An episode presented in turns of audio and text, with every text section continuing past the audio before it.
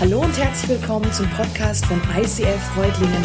Schön, dass du den Weg im Web zu uns gefunden hast. Ich wünsche dir in den nächsten Minuten viel Spaß beim Zuhören.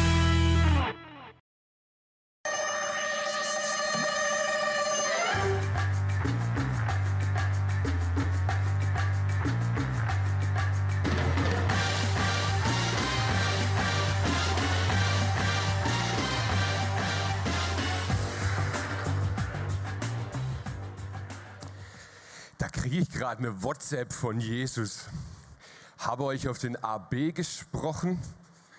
Wichtige Nachricht. Äh, nur nochmal, dass ihr es nicht vergesst. Ähm, wiederhole das gerade nochmal. Du, du hättest es auch nachlesen können in der Bibel. Danke.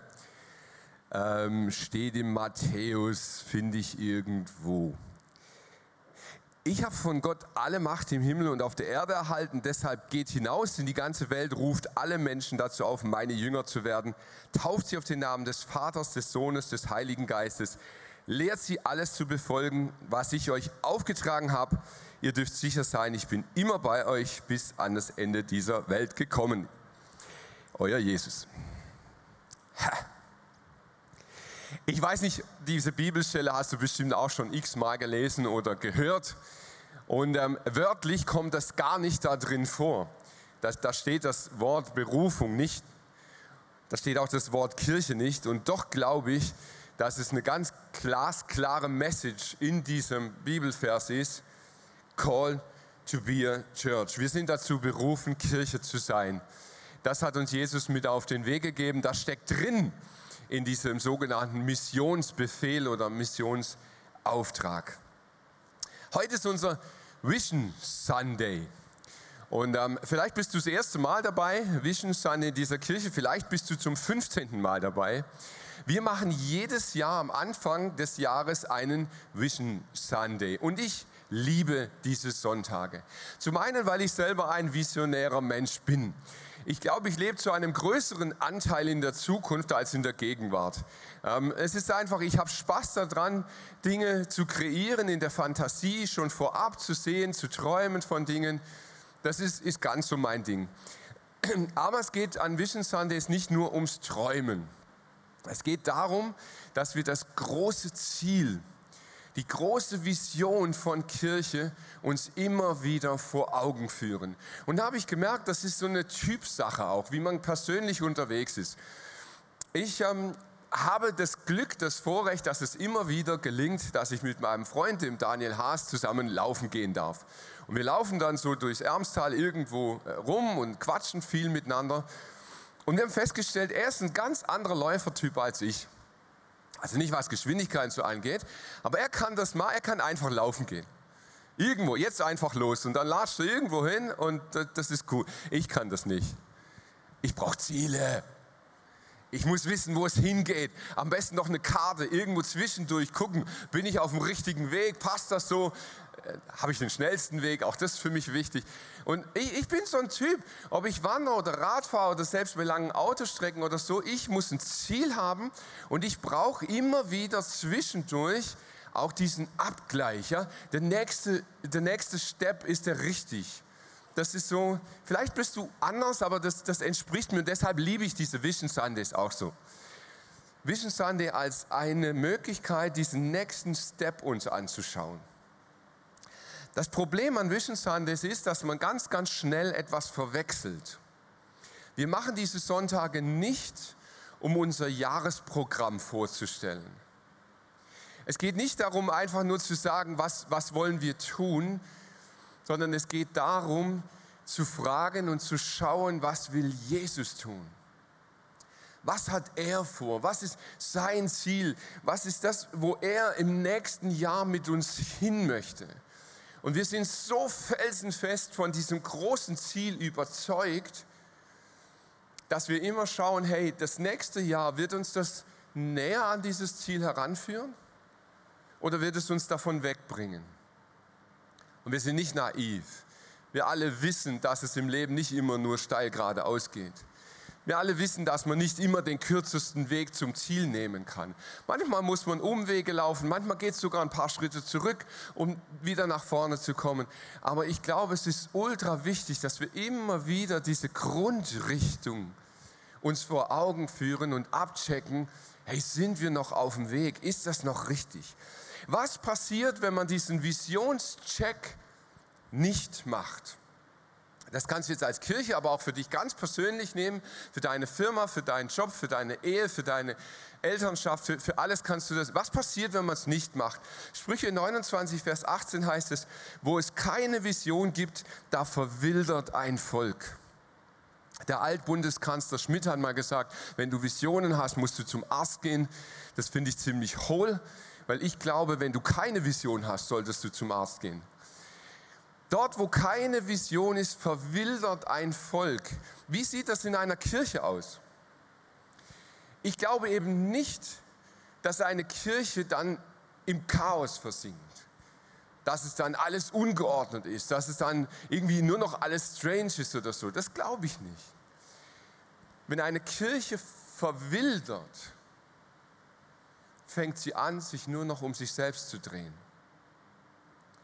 Du kannst die geilsten Programme haben, du kannst super Strukturen haben, du kannst eine mega organisierte Arbeit haben.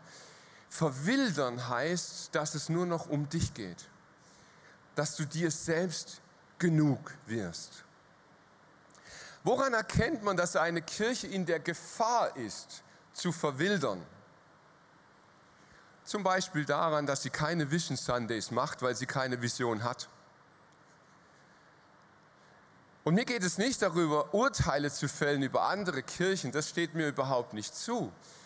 Aber wenn jemand zu mir kommt und sagt, du, Wissenschaft, das gibt es bei uns gar nicht, dann wäre es für mich ein Signal, andere Fragen zu stellen.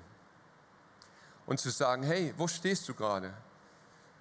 Ein Volk, das keine Vision hat, verwildert. Eine Kirche, das keine Vision hat, ist in der Gefahr, sich mit sich selbst zu beschäftigen. Es gibt aber auch noch einen anderen Hinweis. Du kannst die fantastischsten Vision Sundays machen und trotzdem dabei sein, zu verwildern. Ich gebe dir den Tipp, schau dir das Programm für das nächste Jahr mal ganz genau an. Ich möchte euch ein bisschen vorstellen, was wir vorhaben in diesem Jahr 2023. Wir wollen in unseren Standorten in Reutlingen und in Balingen und auch in unserer Microchurch in Böhringen wachsen. Wir wollen, dass mehr Leute kommen, wir wollen, dass mehr Leute Anschluss finden, dass mehr mitarbeiten, dass mehr Leute in Verantwortung treten. Wir wollen wachsen als Kirche. Wir wollen spätestens in der zweiten Jahreshälfte den Rainer Arndt in den Vollzeitdienst anstellen in der Kirche. Arndts bleiben Standortpastoren in Balingen aber er wird zu einem großen Teil als Church Life Pastor für die ganze Multisite-Kirche angestellt werden. Das planen wir und wollen wir durchziehen. Wir planen am 2. Juli, gut zu hören, 2. Juli, unsere offizielle Eröffnungsfeier der neuen Location, inklusive Big 15. 15 Jahre ICF Reutlingen inklusive Dankesparty. Wir werden ein großes Feierwochenende machen am 2. Juli. Das kannst du dir jetzt schon in den Kalender schreiben. Schön blöd, wenn du nicht dabei bist. Also herzliche Einladung jetzt schon dazu. Wir wollen vom 20. bis zum 22. Oktober eine Worship Tour machen. Wir wollen mit unserem Music Ministry on Tour gehen. Eine Haltestelle auf der Alp, eine in Balingen, ist auch Alp irgendwie, und eine in Reutlingen. An drei Tagen nacheinander drei Worship Nights machen. Wir wollen Worship in die Region bringen. Wir wollen viele Menschen einladen, die nicht ins ICF gehen. Wir wollen Menschen einfach mit diesem Feuer der Begeisterung für Worship anstecken und Worship in die Region hineinbringen mit dieser Tour. Wir werden Leaders Lounges veranstalten, wir werden Explore, wir werden Get Free Kurse anbieten und ich werde dieses Jahr mit einem ganz neuen Kurs starten in dieser Kirche, der heißt Footsteps. Es wird ein Jüngerschaftskurs sein. Die Möglichkeit für alle Menschen, die sagen, hey, ich glaube an Jesus, aber was heißt das eigentlich, Jünger zu sein? Wie, wie kann man das tun? Wie kann man darin Anleitung bekommen? Wie kann ich in Jüngerschaft wachsen. Dazu wird es die Möglichkeit geben und ich werde in der zweiten Jahreshälfte mit diesem Kurs starten. So, und jetzt denkst du, wow, das klingt gut. Das sind doch gute Ziele fürs Jahr, gute Steps, die wir gehen. Aber ich möchte ganz, ganz ehrlich sein. All diese Steps, außer die Eröffnung der Location, kannst du mit gutem Management, mit viel Anstrengung, mit gutem Marketing, mit viel Fleiß selber hinkriegen.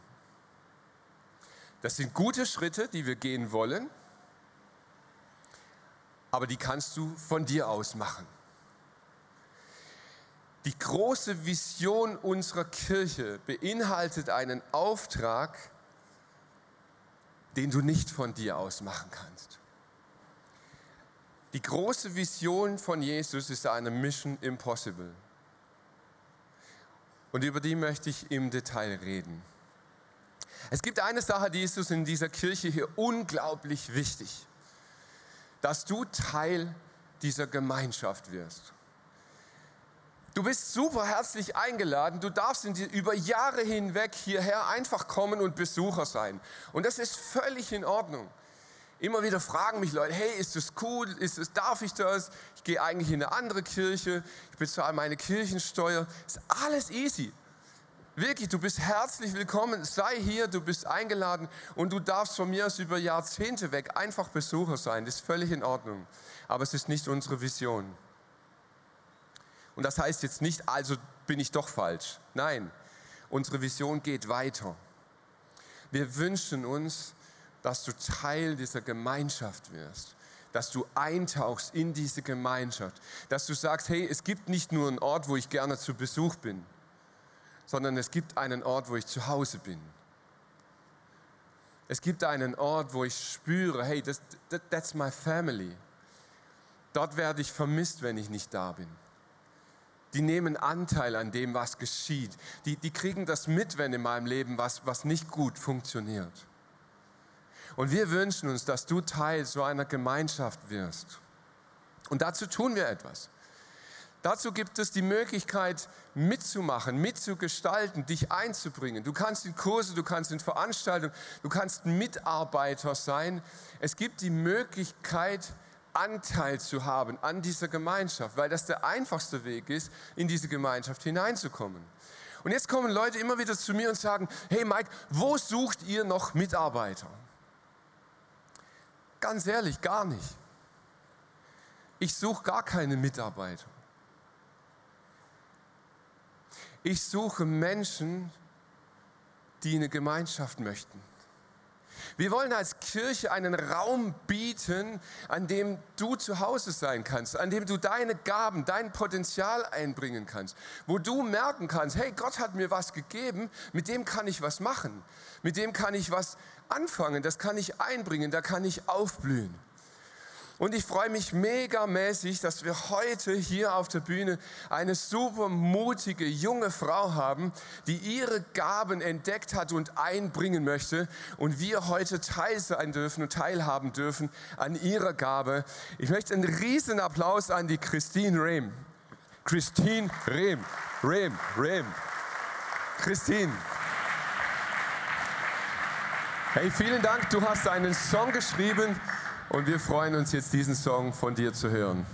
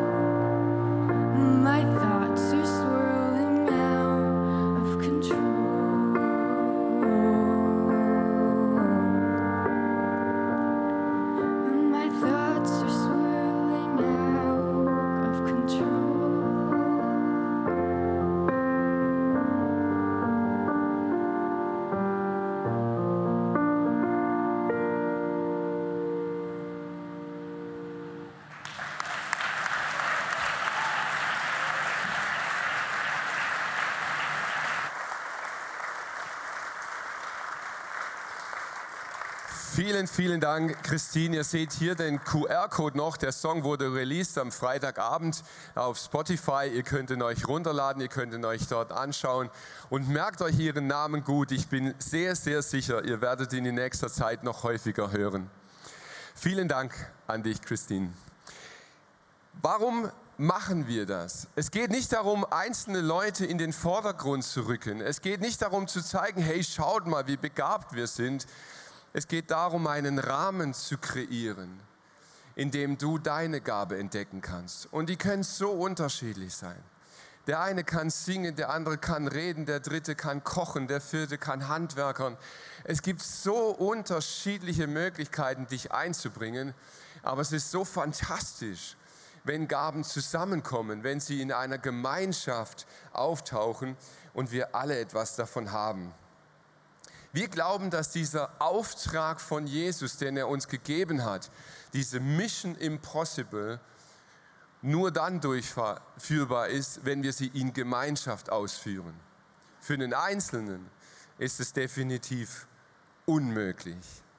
Im zweiten Teil dieser Predigt heute möchte ich dir an sechs Punkten aufzeigen, was dieser Auftrag von Jesus eigentlich bedeutet, den er uns hier auf die Mailbox gesprochen hat und was es damit zu tun hat, dass wir als Kirche berufen sind. Und der erste Punkt heißt, Jesus ist der Chef. Mir ist gegeben alle Gewalt im Himmel und auf Erden. Ich weiß nicht, ob du es mitbekommen hast, aber letztes Jahr ist es tatsächlich passiert, die Queen ist gestorben. Ja, der dürfte ein bisschen betroffener. Die Queen ist gestorben nach ich weiß nicht wie vielen Jahren. Sie war sehr alt. Und ich habe das mir angeguckt im, im Fernsehen. Ich habe diese ganze äh, Beerdigungszeremonie, die ging ja über eine Woche lang. Es war ja irgendwie völlig crazy, was da abging. Und ich habe mir das angeschaut und ich habe gedacht, hey, Wahnsinn, oder? Ich meine, diese Briten, die, die stehen auf ihre Queen. Also wirklich, das war, das war jetzt auch nicht einfach nur so kitsch oberflächlich wie jetzt die ganzen Hochzeiten der Royals, sondern das war wirklich ernst. Das sind Menschen, die haben diese Queen verehrt und geehrt. Und ich habe mir das angeschaut und habe gedacht, wow, schon krass, was sie für eine Stellung hatte in der Gesellschaft. Aber mal ganz ehrlich, so sehr man sie verehrt hat, was hatte die zu sagen? Also so richtig zu sagen, sie konnte schon bei ihren Auftritten was sagen, aber so wirklich durchsetzen, regieren in Großbritannien, gar im Commonwealth? Die Queen hatte eine Repräsentationsfigur oder sie war eine Repräsentationsfigur. Sie hat etwas vertreten. Und ich habe mir das angeschaut und ich habe gedacht, hey, wie oft ist Jesus so in unseren Kirchen? Jesus ist der King, unser König und den, den stellen wir gerne aus Podest und zur Schau und das ist voll cool und, und zu Jesus zu stehen und so, das, das, das tun wir, das ist auch echt schön und wir halten ihn hoch, aber darf er wirklich Chef sein? Darf er wirklich sagen, wo es lang geht in unserem Leben? In deinem Geldbeutel, in deinem Schlafzimmer, in deinem Fernsehkonsum, bei deiner Steuererklärung, in deinem Alltag drin? Wenn du wütend auf jemand bist und Jesus sagt, wenn du nicht vergibst, dem wird auch ihn nicht vergeben? Oha, und noch viel schlimmer, wenn du nicht vergibst, werde ich dir selber nicht vergeben. Können wir das stehen lassen? Können wir Jesus wirklich Chef sein lassen in dieser Welt? Und dann kam mir die nächste Frage. Jesus ist alle Macht gegeben. Glauben wir das noch? Sind wir ganz ehrlich, glauben wir, dass Jesus an der Macht ist? War Corona ein Ausrutscher? Hat er gerade gepennt? Nicht mitgekriegt, was abging? Ist Ukraine gerade nicht so auf seinem Schirm? Hat er vergessen, was da passiert? Können wir wirklich glauben, dass Jesus an der Macht ist? Im Juni, so Gott will, wird mein nächstes Buch rauskommen im Hensler Verlag und da geht es sehr viel um, um Endzeitthemen. Sind wir in der Endzeit drin? Was passiert gerade mit dieser Welt? Was passiert mit uns? Wie reagieren wir? Und ich merke, die Menschen schauen immer mehr auf das, was der Teufel in dieser Welt gerade tut. Ist das, was, was passiert, ist das endzeitlich oder ist es nicht? Und wir schauen so viel, was gerade Böses geschieht. Aber glauben wir noch, dass Jesus an der Macht ist?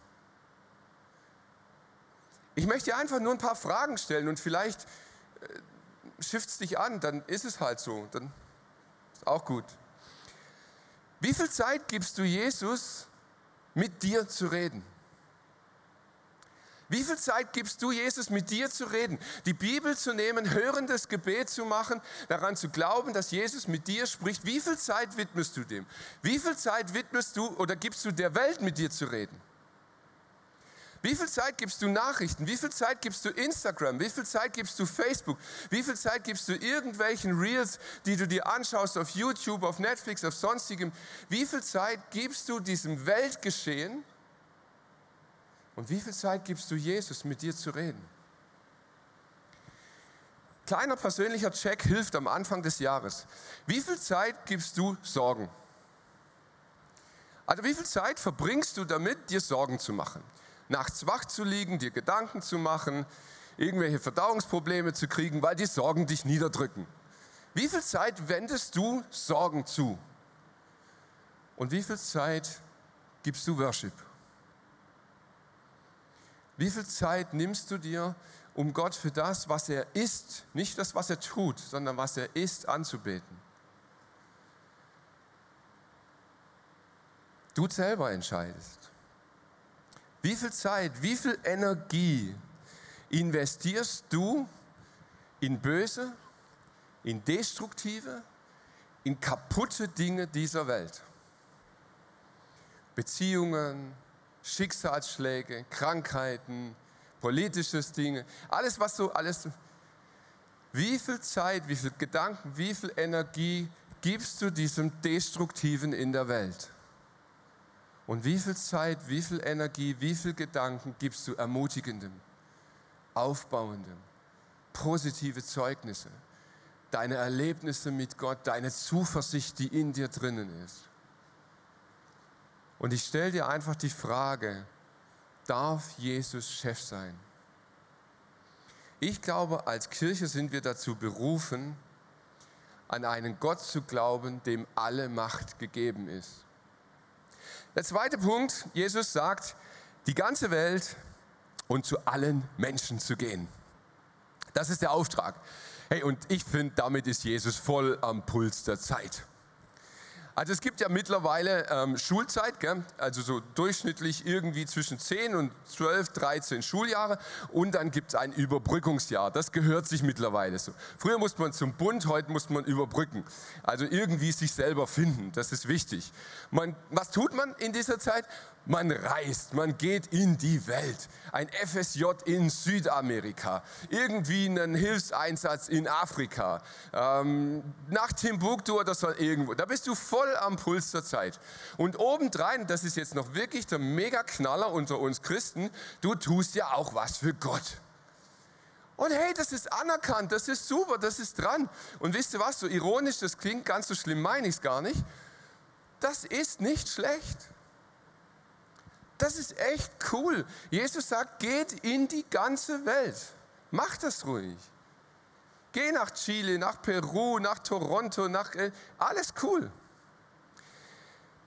Ich habe nur ein Problem damit, dass wir den zweiten Teil ein klein bisschen ignorieren. Geht in die ganze Welt? Yes, come on. Geht zu allen Menschen. Geht zu allen Menschen.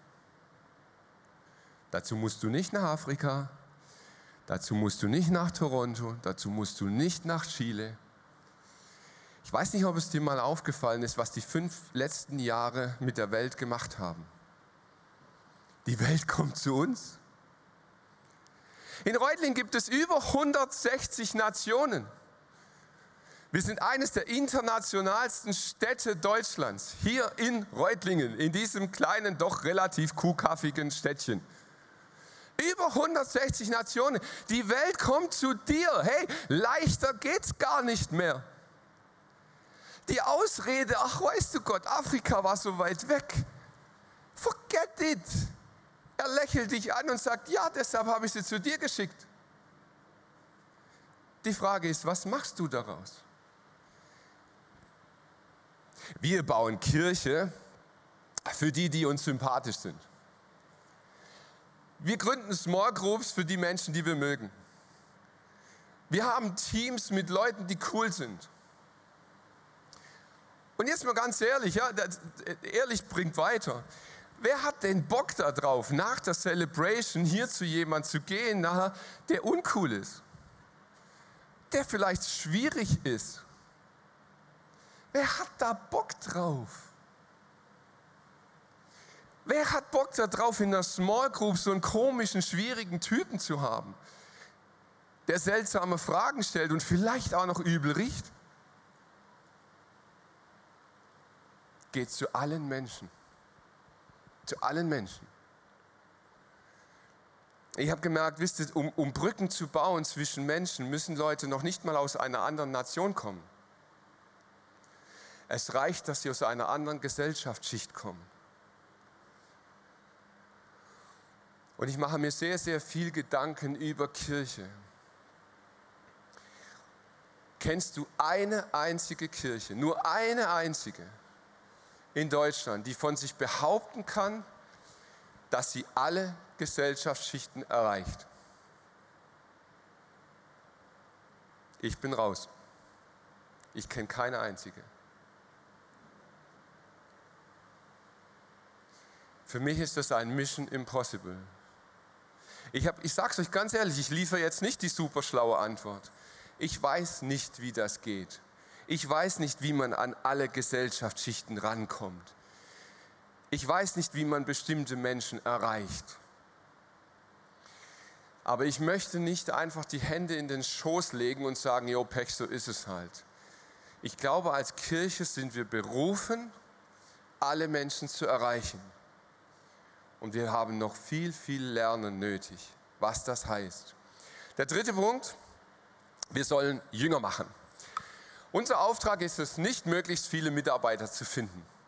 Unser Auftrag ist es nicht, möglichst viele Besucher anzuziehen, damit die Gottesdienste größer werden. Unsere Auf Aufgabe ist es nicht, den Dienst in der Kirche so attraktiv zu gestalten, dass die Leute bereit sind, es zu übernehmen. Wir sollen Jünger machen. Und das überfordert uns. Was ich? Dazu gibt es doch einen Pastor. Dazu gibt es doch Vollzeitler, oder? Die das machen könnten. Oder wenigstens Leiter. Aber ich soll Jünger machen? Was heißt denn das überhaupt? Jünger machen. Jünger machen heißt, sich einem Menschen voll und ganz zu widmen.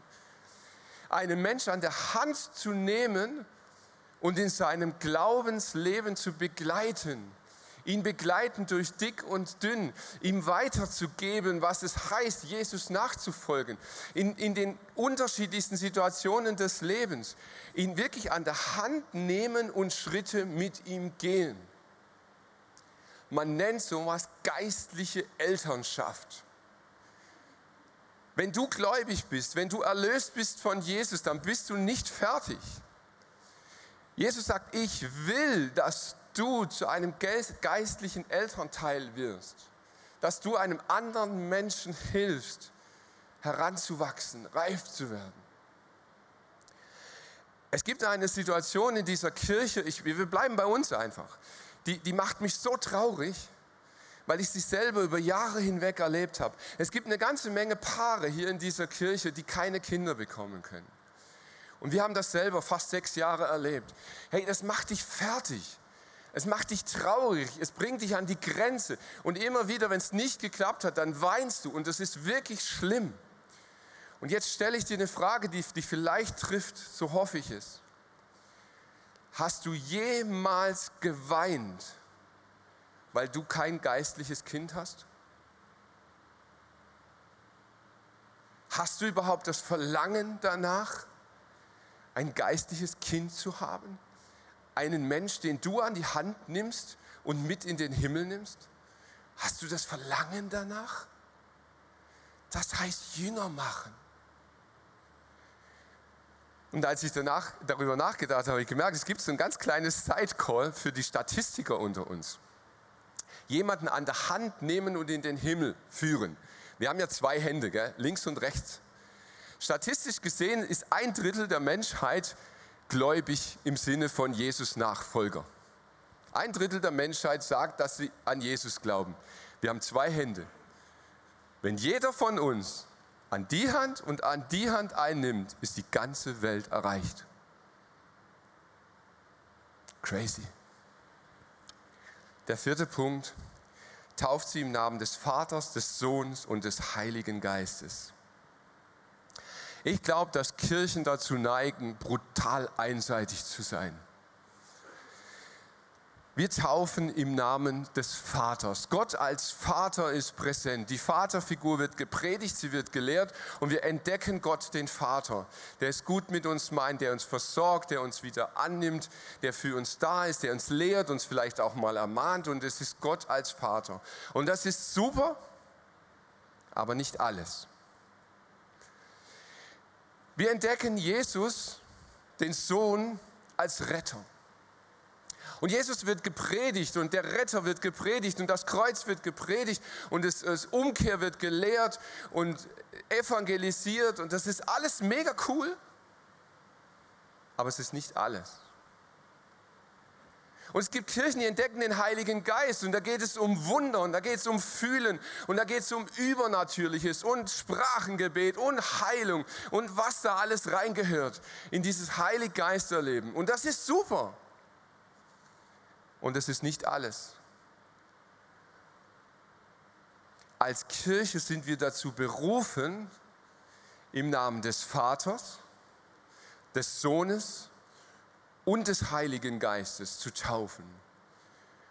Und da gilt es, eine Balance zu finden.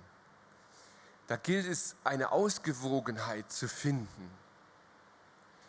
Und ich glaube, dass jede Kirche, die, die auf einer Seite etwas überbetont, bekommt irgendwie Schlagseite. Ich glaube, dass wir uns immer wieder fragen müssen, hey, lehren wir wirklich Gott in seiner Dreifältigkeit?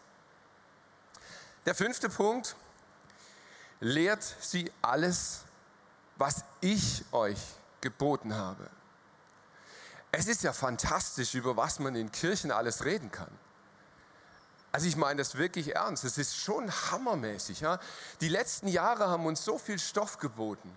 Man kann über so viel Interessantes reden in der Kirche. Über Ethik, über sozialkritische Themen, über Politik, über Weltgeschehen, über das, was in unserer Gesellschaft alles so passiert. Und das kann man alles tun. Und Kirchen machen es. Und es wird diskutiert und diskutiert und diskutiert. Und es wird gespalten und es wird getrennt und es, und es wird schwierig. Ich verfolge einen Trend in Deutschland seit etwa zehn Jahren. Wir sind immer mehr dabei, die Lehre von Jesus zu diskutieren. Wir zerrupfen sie, wir bewerten sie, wir sortieren sie ein. Kann man das heute noch so sagen?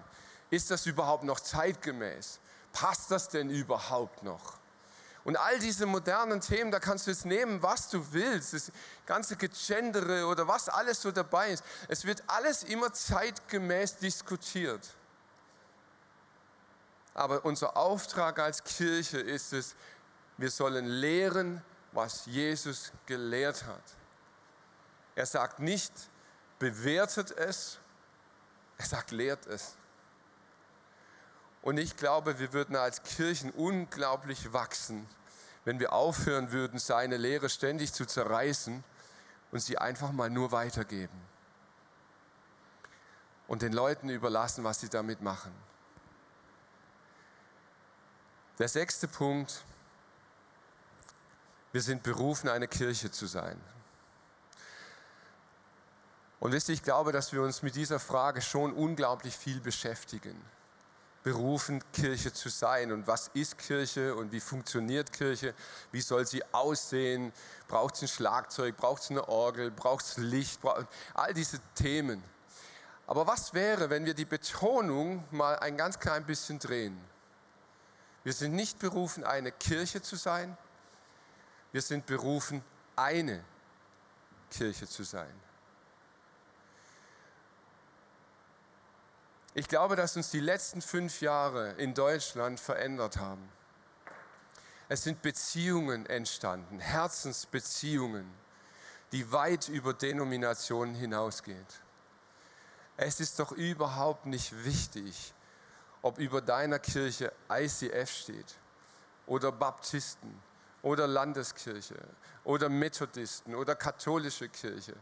Es ist doch völlig belanglos, was da oben drüber steht. Und ich glaube, dass je weiter die Zeit voranschreitet, umso mehr wird Gott uns verändern.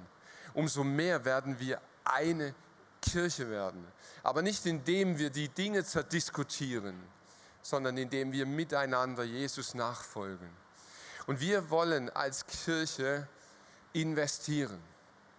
Uns hier im ICF ist das wichtig. Wir investieren in die Region hinein. Wir geben Gelder, wir geben Mitarbeiter, wir unterstützen Arbeit, die hier in der Region stattfindet, die andere Kirchen machen. Und wisst ihr, wir machen das schon ein paar Jahre so und wir erleben, dass das immer mehr geschieht. Und was ich so witzig finde, ist, fast immer, wenn wir das tun, kommt irgendwann der Moment, wo man uns fragt, ja, aber wie wollt ihr dann auch erscheinen? Soll dann das Logo da drauf oder was? Soll ich ganz ehrlich sagen, ist mir kuhwurst. Ist mir absolut egal, wie wir dort erscheinen. Wenn wir einen Gottesdienst auf der Alp unterstützen, wenn wir irgendwo Geld hingeben, wenn wir irgendetwas ist mir, ist mir sowas von egal, wie wir erscheinen. Ich will, dass Jesus erscheint. Ich will, dass sein Reich wächst. Ich möchte, dass wir ihn in unserer Region voranbringen, dass wir eine Kirche sind.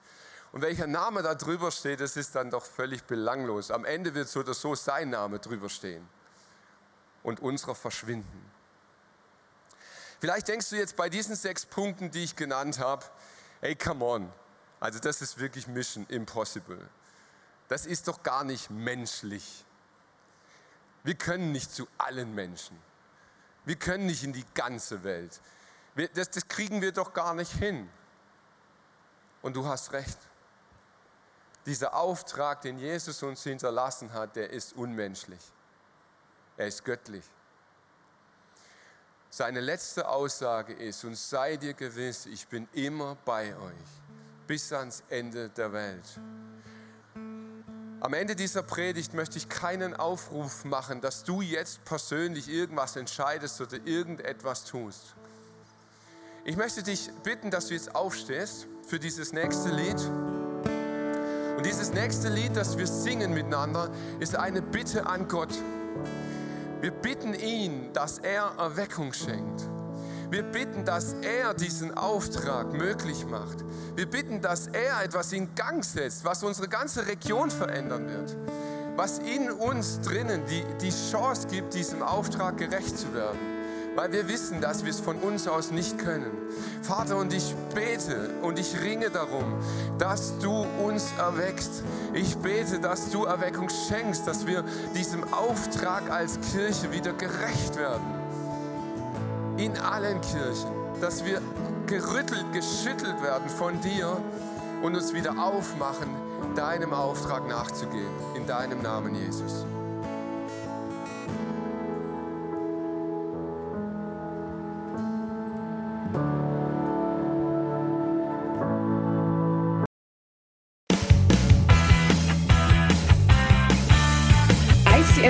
Reutlingen sagt Dankeschön fürs Reinklicken. Weitere Infos findest du unter www.icf-reutlingen.de.